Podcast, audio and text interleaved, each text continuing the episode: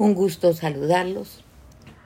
Vamos a ver hoy la lección 2 en la cuarta estación del megatema de las cuatro estaciones, esta cuarta estación, la de la manifestación. Vamos a orar. Padre de los cielos, alabamos, exaltamos, bendicimos y glorificamos tu nombre. Muchas gracias, Señor, por esta oportunidad preciosa que nos das de ser edificados por tu Santo Espíritu en tu palabra que es vida y vida abundante.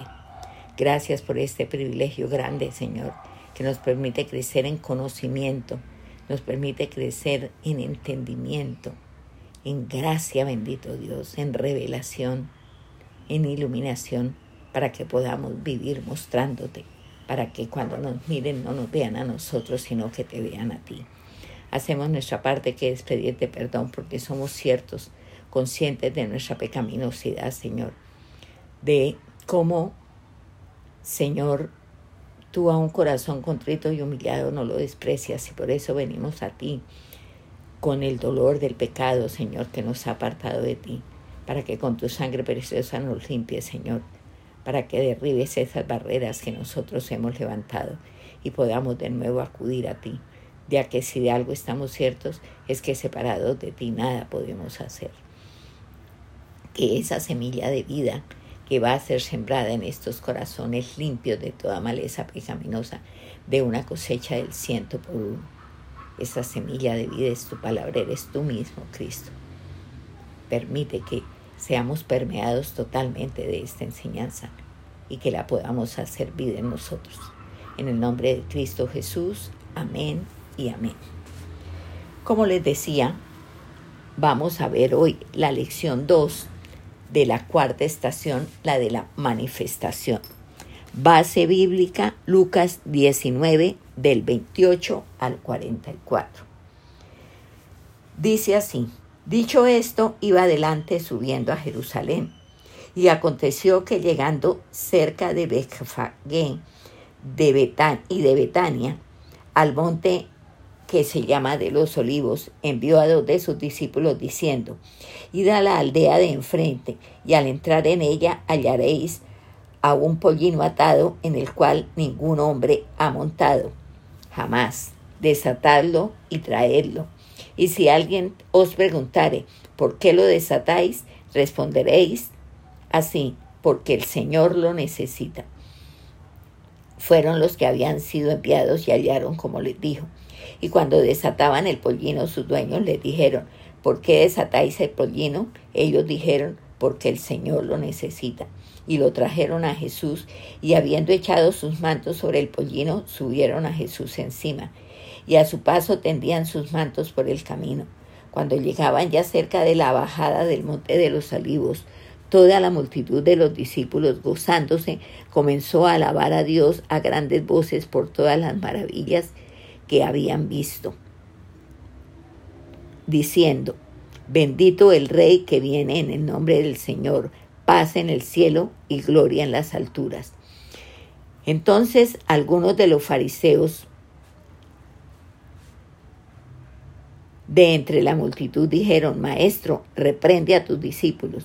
Él respondiendo les dijo, Os digo que si estos callaran, las piedras clamarían y cuando llegó cerca de la ciudad al verla, lloró sobre ella, diciendo, Oh, si también tú conocieses, a lo menos en este tu día, lo que es para tu paz, mas ahora está encubierto a tus ojos, porque vendrán días sobre ti cuando tus enemigos te rodearán con vallado y te sitiarán y por todas partes te estrecharán y te derribarán a tierra y a tus hijos dentro de ti, y no dejarán en ti piedra sobre piedra, por cuanto no conociste el tiempo de tu visitación. Lucas 19, del 28 al 44.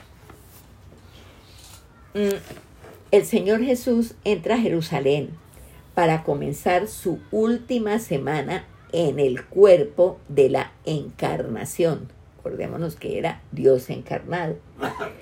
Después de esta semana sería exaltado a plenitud, total plenitud. Mm, y el Cristo que puede vivir en el corazón del que cree. Ese iba a ser exaltado y vivir en el corazón del que cree, exaltado a plenitud, viviendo en el corazón del que cree. El Cristo encarnado dio paso al Cristo resucitado. Antes se mantuvo al margen de las pretensiones de los que le seguían y querían exaltarlo. Recuerden cuántas veces quisieron hacerlo rey y él se les iba de las manos. Ahora no, porque como él mismo le dijo a los fariseos, porque si estos callan, las piedras hablan vuelca las mesas en el templo. Dice que han convertido ese templo en cueva, la casa del Padre en cueva de ladrones. O sea, es diferente al Jesús que fue hasta ahora. Ese Jesús tranquilo, manso, que sanaba, que predicaba, que no contendía. Ahora este Jesús es totalmente diferente al Jesús que hasta ese momento había sido. Y Jesús está a punto de liberar al Cristo eterno. El Rey de Gloria está a punto de manifestarse en plenitud, porque encarnado era el Rey de Gloria, solo que no nunca lo manifestó. Ahora sí está a punto de manifestarlo a plenitud. ¿Qué debe suceder antes para que esta manifestación alcance su plenitud? Sería la pregunta.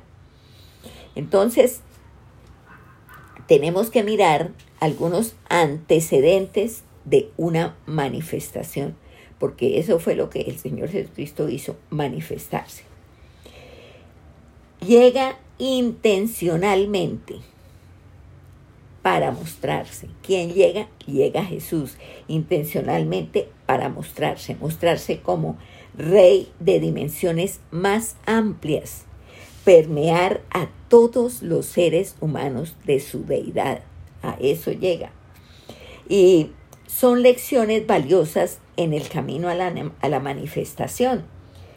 Y vamos a ponerle mucho cuidado porque acuérdese que estamos iniciando esta cuarta etapa, precisamente la de la manifestación. Entonces vamos a ver qué cosas se conjugaron para que esa manifestación se diera. Eso es lo que vamos a ver. Entonces póngale mucho cuidado usted a esto. Primero,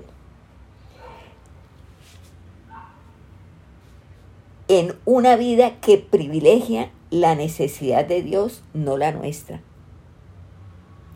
¿Dónde entonces se da la manifestación?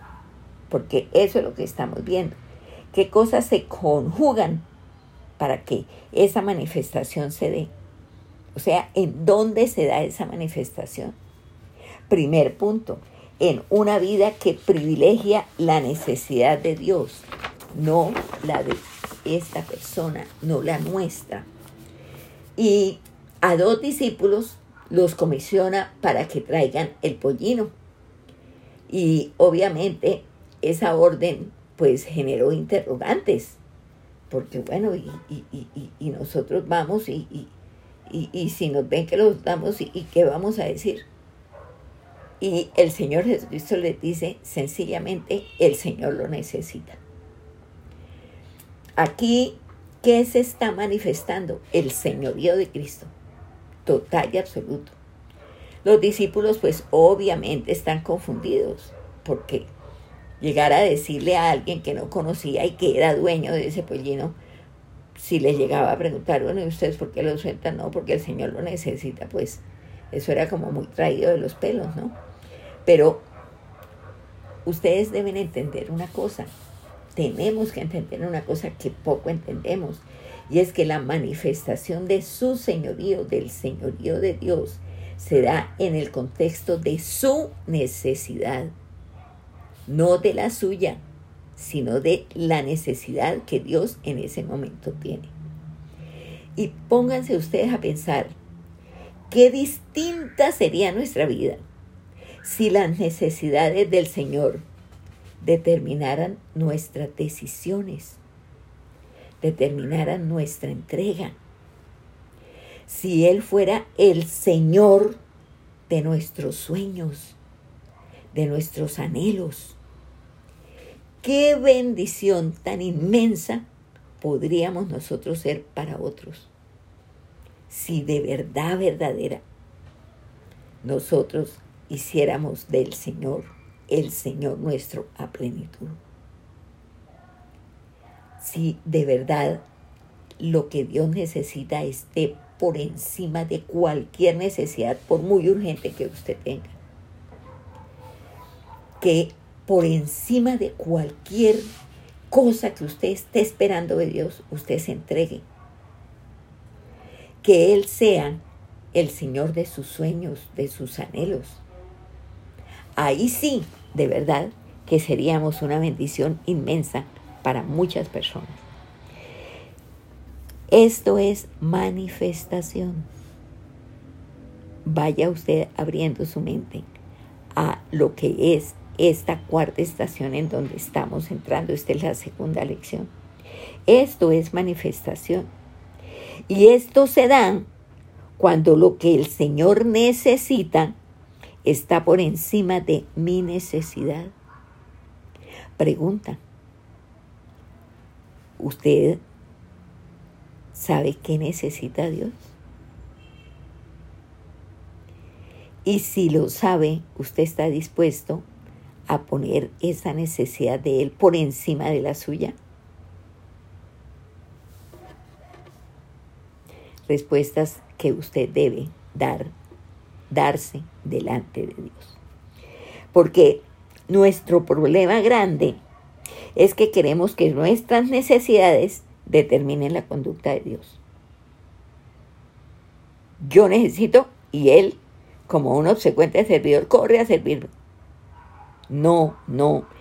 Nuestras necesidades no, no deben determinar la conducta de Dios.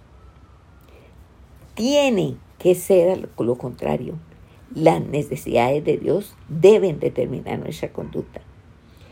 Y por pretender lo opuesto, que Él nos sirva, es que creamos un Dios a nuestra imagen y semejanza, un Dios de bolsillo que haga lo que nosotros queremos que Él haga. Y que ese Dios de bolsillo se acomode a lo que yo quiero. Pero el Señor lo necesita resaltado con mayúsculas debería gobernar nuestra vida. Señor, aquí estoy para hacer tu voluntad.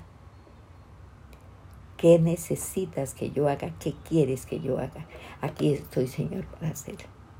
Porque tú estás por encima de, de mí, de todo lo que yo pueda querer o necesitar. Porque tú eres mi Dios, eres mi Señor, eres mi todo y te amo. Esa debe ser la actitud que tengamos ante Dios. Pregunta, ¿la tenemos? ¿Somos así? Y aquí cabe que nosotros consideremos al dueño del burro. Y para quien esa explicación el Señor necesita fue suficiente. Y, y nosotros no solamente debemos mirar, sino admirar a este hombre que esa respuesta fue suficiente. Y la cuestión, ya mirándonos de nuevo a nosotros, es que nuestra vida está llena de pollinos que nos reservamos para nosotros mismos, para lo que yo necesito, para lo que yo pienso hacer, para lo que yo quiero porque me sirve a mis intereses y a mis intenciones. Pero si nosotros cediéramos estos pollinos, ahí sí veríamos manifestándose a Dios a través de nosotros. Lo veríamos obrando en y a través de nosotros. Porque tristemente, vergonzosamente, deberíamos decir, nuestras necesidades es lo único que nos acerca a Dios. Y mientras yo crea que Dios está a mi servicio, yo jamás voy a ser escenario de la manifestación de Dios, porque no estoy con una actitud humilde de siervo. No estoy entregada totalmente a su voluntad. No estoy, aquí estoy, Señor, para hacer tu voluntad. No estoy entregada totalmente a Él. Para nada, para nada. ¿Por qué me acerco? Para ordenar. Quiero esto, necesito esto y prontico.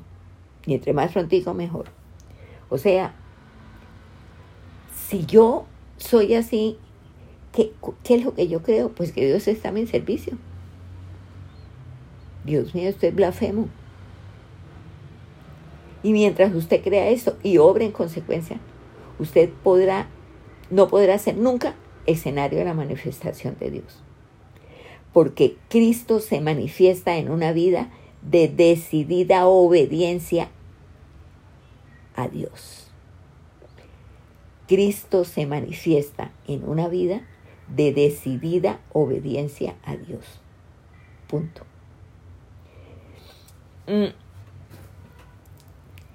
Cristo, Cristo de imperativos propios, es quien demanda obediencia. Ese Cristo de imperativos propios que demanda obediencia es el Cristo que quiere manifestarse a través de nosotros. Pero primero que todo, nosotros tenemos que ser dóciles, obedientes a lo que Él quiera, a lo que Él mande, a lo que Él necesite. Y en este episodio, el Señor ordena, tráigame el burrito, tráigame el pollino. ¿Por qué? Porque Él necesitaba una cabalgadura sencilla para entrar a Jerusalén.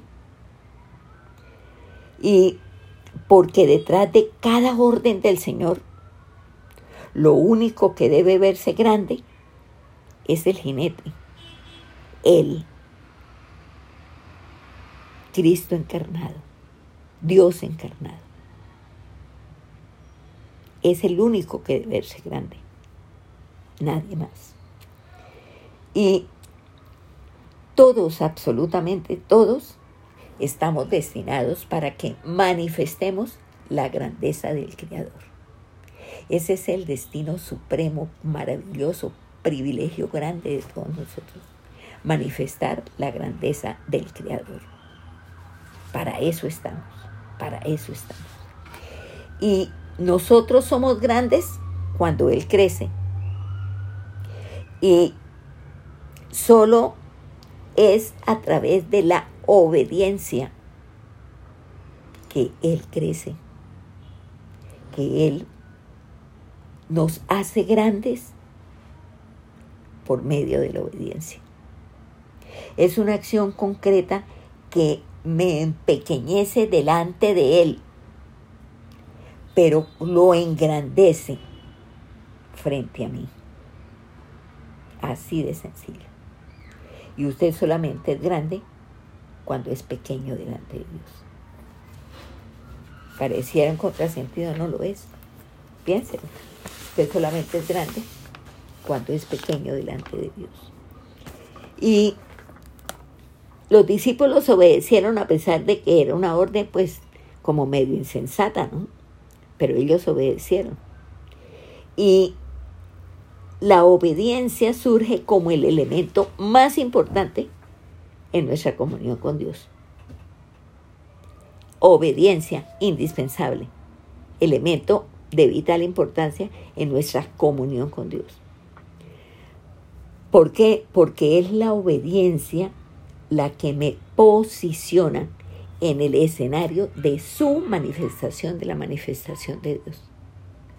Cuando yo le obedezco total y absolutamente, yo puedo estar ahí, en el escenario donde Él se manifiesta, donde Él crece y yo mengo, tal cual. Y entonces podríamos decir nosotros, ¿Cuál es entonces la verdad de Dios? La que Él en determinado momento nos diga que hagamos, esa es la verdad de Dios. Él es la verdad y lo que Él diga es verdad. Entonces, ¿cuál es la verdad de Dios? la que Él nos muestre. ¿Qué tenemos que hacer? Obedecerla. Obedecerla. Y eso, esa obediencia, va a hacer que esta vasija de barro, sea, usted y yo, sea la más clara manifestación de Cristo en el lugar donde Él nos ponga. En este, en otro, en el lugar donde Él nos ponga. Ahí sí nosotros somos clara manifestación de Él. ¿Por qué? Porque le obedecemos. Un tercer punto. Eh, él se manifiesta a través de una vida que se entrega por completo a su señorío. Una vida que sabe y vive a plenitud el señorío de Dios, tal cual. Una vida que se entrega y que vive a plenitud el señorío de Dios. Mire, mire usted esto, para que entendamos que es así o es así. Mire, nadie había montado este pollino, nadie. El Señor estrena un pollino. Él lo estrena. Más adelante, unos días más adelante, es puesto en una tumba que no había sido usada por ninguna persona, ni siquiera por los que la habían comprado, porque todavía estaban vivos. Mm. Tanto el pollino como la tumba, las dos le pertenecían a Dios. Pero fueron entregadas por sus dueños al Señor para que Él las estrenara. El pollino, en el pollino, Jesús cabalga sobre él. En el segundo caso, en la tumba, él puesto ahí y él cabalga sobre la muerte. En estas dos circunstancias, Él es primero, Él es grande y Él es el que se ve, montado en un pollino sobresaliente entre la multitud. En la tumba, allí en la tumba, cabalgó sobre la muerte y estuvo por encima de la muerte tal cual. O sea, la clave sigue siendo la misma. Entréguele a Él y que Él estrene. Entréguele que todo. No se reserve usted absolutamente nada. Entréguele todo. ¿Qué es todo? Capacidades, talentos, recursos, tiempos, relaciones. Todo, todo, todo porque ¿cuánto evitaríamos de malo si diéramos a Él nuestra vida total y absoluta sin reservarnos nada?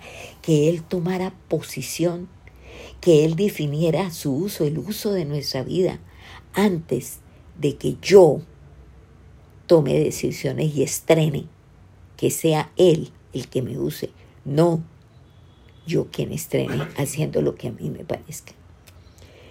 Y antes de iniciar el día, todo, absolutamente todo, usted lo pusiera para que él definiera el día. ¿Qué es todo el negocio? Sus sentimientos, sus finanzas, sus relaciones, todo. Entonces, ¿qué, qué, ¿Qué se nos está diciendo de todos modos y maneras para que lo entendamos? Que la clave sigue siendo entregar. La clave sigue siendo poner en sus manos. Dios pide, yo accedo. Punto.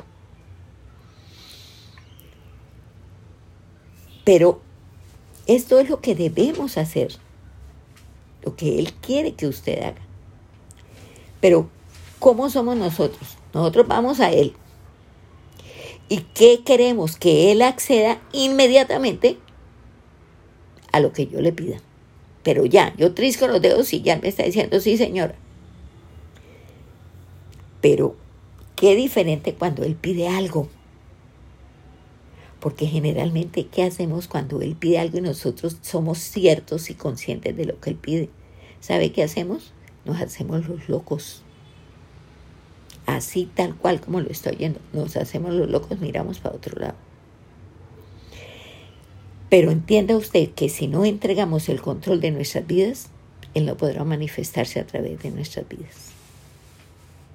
O sea, en el inicio de esta cuarta estación, la de la manifestación, entendamos que es definitivamente vital entregar.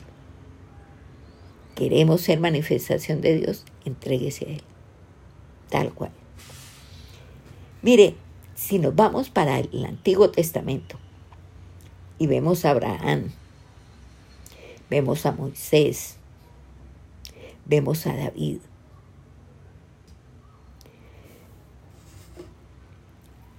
todos ellos se entregaron totalmente. Y es que sin entrega no hay manifestación. Y si entendemos que no retener nada para Él nos abre a que experimentemos todo lo que viene de Él, pues, Dios mío, mi vida eh, sería totalmente distinta de lo que yo en el día de hoy estoy haciendo de mi vida porque yo no puedo mirar de lejos su entrada triunfal. Yo tengo que estar ahí, ahí, pegadita. ¿Y qué me permite estar ahí pegadita? La obediencia y la entrega. Obediencia y entrega. Las túnicas las tiraron al camino para que por ahí pasara el pollino. Lo alababan, ponían palmas, en fin, Jerusalén realmente está presenciando la, entrega, la entrada de un rey. Y cuando ya faltaba poco para la total entrada a la ciudad, nos dice el, el relato que oímos al principio, que Jesús comienza a llorar. Y llora porque puede ver que Jerusalén debe tomar una decisión delante de él y Él sabe qué decisión va a tomar. Porque siempre nuestra vida está compuesta desde que nos paramos hasta que nos acostamos cada día. Lo componen decisiones que tomamos. Usted decide pararse a la hora que se despertó o seguir durmiendo. Usted decide qué va a hacer inmediatamente se para. Usted decide qué vestido se va a poner. Usted decide qué va a comer. A veces le tienen servido el de pero no, no quiero comer de esto. Y así usted, su vida son decisiones, decisiones, decisiones. Tal cual. Y allí el Señor Jesucristo sabía cuál era la decisión que iba a tomar Jerusalén. Y aunque nosotros tal vez no lo hayamos visto así como tan de verdad verdadera, que cómo la vida se compone de decisiones y desacciones. Nosotros no hemos aprendido a verlo a Él, al Señor, como Rey. Y por eso las decisiones, muchas, no lo incluyen a Él. Él es la tranca que sostiene la estantería de nuestras decisiones. Solo eso. Y lo vemos como Salvador, sí, le decimos, es nuestro Salvador. Pero es su manifestación como rey la que lo coloca en el centro de mi propósito Entienda usted esto. Es su manifestación como rey. Usted es su salvador y usted lo dice. Pero no lo reconocemos rey. Y es su manifestación como rey la que lo coloca en el centro de nuestro propósito. Y la cuestión es, o lo recibo como Señor y Rey, o lo convierto en mi juez. Punto. Y usted decide. Mire, Jerusalén recibió su presencia. claro, y le batieron palmas y lo aplaudieron y todo, pero nunca recibió su señorío, nunca lo recibió como el Señor, como el Rey. Y, Él sigue llegando a nuestras vidas como Rey, como Señor, a cualquier hora y de cualquier forma. Pero siempre, siempre tenemos que asumir una posición frente a Él. Y esa entrada a Jerusalén fue el comienzo del fin del Cristo encarnado. El comienzo del fin. Tortura para Él, porque nosotros sabemos todo lo que pasó en esa semana que terminó con la muerte del Señor. Tortura para Él, bendición para nosotros. Por tanto, conociendo lo que fue la bendición infinita que recibimos por su muerte, pues privilegiemos sus necesidades por encima de las de nosotros, porque Él vino para hacer luz Y Él quiere pasar esa luz a todo aquel que la reciba. Y cuando usted recibe esa luz que le da, obviamente que usted es la clara manifestación de su gloria. Esa es la ruta hoy ante su visitación. Recibirlo como luz dejarnos usar como luz para que podamos ser una clara manifestación de su gloria. Eso es todo. Mm, llanto de Jesús, sentencia para Jerusalén. Esta Jerusalén que le dio la espalda, le dio la espalda a Dios, porque es que Jesús es Dios encarnado ¿Y por qué le dio la espalda? Porque no conoció el día de su visitación. ¿Y qué es conocer la visitación? No es entender que hemos heredado un tiquete para el cielo. No, sí, para allá vamos. Pero la visitación no es entender que ya tenemos el tiquete de llegar al cielo. Es entender que un día el Dios de la gloria decidió, porque Él lo quiso, hacerse visible y escoger la tienda de nuestra vida, la suya, la mía, para visitarnos y hacernos su tienda para quedarse. Eso, esa es la visitación.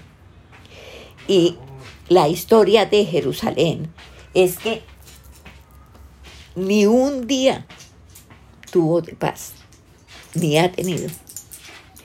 ¿Cuándo va a tener Jerusalén un día de paz? El día que lo reconozcan. Y ustedes saben que están esperando al Mesías. Pero ese Mesías, entre comillas, que espera el pueblo de Israel es el anticristo. Por eso el sufrimiento de este pueblo es infinito porque no conoció el día de su visitación. Él, Jesús, no derramó su sangre para hacernos evangélicos. Olvídese usted de eso. Él derramó su sangre para que ahora su vida pueda ser manifestada, para que la vida de Él se vea a través de nuestras vidas para que seamos una iglesia a través de la cual Él se manifieste. Que nosotros en nuestra relación con Él usemos las mismas palabras que Pablo usó cuando Él lo encontró. Y decirle, como le dijo Pablo, decirle a usted, yo todos los días, Señor, ¿qué quieres que haga? Señor, aquí estoy para hacer tu voluntad. Eso es lo que debemos hacer. Y que sean sus necesidades, mi obediencia y mi entrega. Las necesidades de Dios, mi obediencia y mi entrega. Y en esa semana, la entrada triunfal a Jerusalén, el Señor Jesús abrió sus brazos para empoderar la vida de sus discípulos. Y ahora y desde entonces entra en nuestras vidas no solo para ser el sujeto de nuestras oraciones, sino para enseñarnos que solo tenemos historia si exaltamos al Cristo glorioso, porque entonces empezamos a ser parte de su historia, porque nuestra vida tiene utilidad, porque se usa para la exaltación del Cristo glorioso. Entonces, reconozcamos vergonzosamente de que nuestra búsqueda es para buscar soluciones, valga la redundancia, a las necesidades que tenemos, respuestas a los conflictos que estemos viviendo. Pero usted tiene que entender que esto ya no más, ya no más. Antes que buscar soluciones y buscar respuestas para sus problemas, sus necesidades, sus conflictos, usted debe privilegiar lo que Dios necesita. Aquí estoy, Señor, para hacer tu voluntad. Aquí estoy, Señor, para hacer tu voluntad, tal cual. ¿Eso qué es? Eso es un desafío a la obediencia porque no es 90 ni 95, ni siquiera 99. Es ciento por ciento la obediencia que Dios requiere de usted y de mí. No es un poco, es absolutamente todo. Entonces, desafío la obediencia. Y esta, la obediencia, debe estar por encima de absolutamente todo. Acuérdese de la lección tan impresionante que nos da el dueño del pollino. Acuérdese de la lección que nos dan sus discípulos. Tengámoslo en cuenta. Y empecemos a entender en esta estación que sin entrega no hay manifestación. Así de sencillo. Sin entrega no hay manifestación. Lo que somos, lo que tenemos, nuestros sueños, posesiones, tiempo, todo, absolutamente todo, tiene que formar parte de una entrega completa, total y absoluta. Aquí estoy, Señor, para hacer tu voluntad. Pero es de verdad. Para eso estamos, para hacer la voluntad de Él, no para que Él venga a cumplir nuestras voluntades, nuestros caprichos, nuestros deseos, nuestros planes, nuestros sueños. Aquí estoy, Señor, para hacer tu voluntad. Úsame, Señor. Me gozo en servirte. Me gozo en servirte. Úsame, Señor. Así es como usted tiene que empezar a contemplar esta cuarta estación de la manifestación. Porque es que la misma palabra lo dice. Usted nació de nuevo por obra del Señor Jesús, por obra del Padre del cielo. Ya sobre esa obra de Él que lo hizo hijo, usted comienza a posicionarse como hijo y a posesionarse de la herencia que como hija tiene. Cierta de lo que, de lo que usted es posición y tiene posesión, se consagra a Él. Usted y sus bienes. Porque al igual que Abraham, usted y yo sabemos que somos de Él. Y si usted tiene cierta esa realidad que usted le pertenece a Dios, es de Él, para usted no va a ser complique reconocer que lo que usted tiene también es de Él. Y si usted realmente está viviendo en esta verdad gloriosa, perfectamente usted puede manifestar, o sea, puede cumplir la cuarta estación. Porque lo que usted es, lo que tiene, sueños, posesiones, tiempo, todo, absolutamente todo usted sabe. Y sabe que así es, se lo ha entregado a Dios.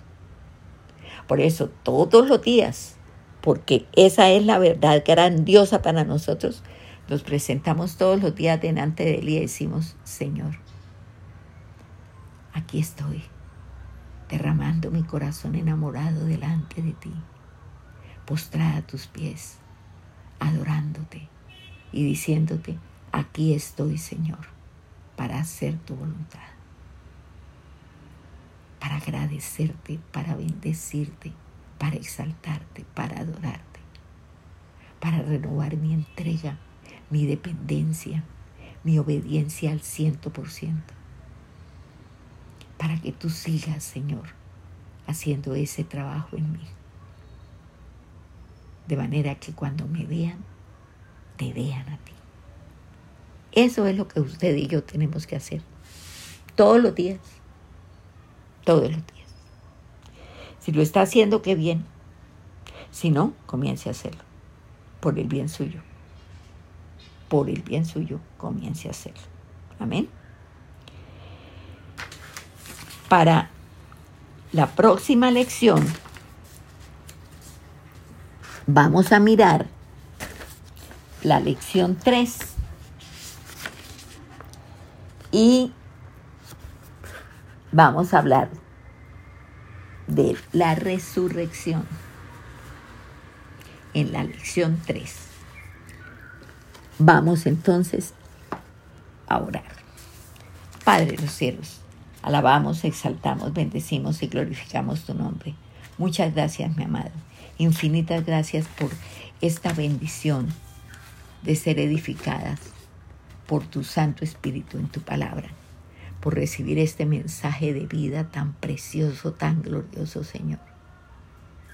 Que de verdad estas cuatro estaciones nosotros las podamos cumplir a perfección, Señor. Que cumpliendo esta, de verdad, Señor, Gálatas 2.22, 2.20 sea una realidad. Ya con Cristo estoy juntamente crucificada. Mi carne está crucificada ya no vivo yo. Cristo vive en mí. Y la vida que ahora vivo en la carne, la vivo en la fe del Hijo de Dios que me amó y se entregó a la muerte por mí. Y no solamente, Señor, tú vives en mí, sino que yo estoy en ti, guardada, cuidada, protegida por ti, bendito Dios. Gloria a tu santo nombre. Eso es lo que usted todos los días, todos los días, debe presentarse delante del Señor y decirle.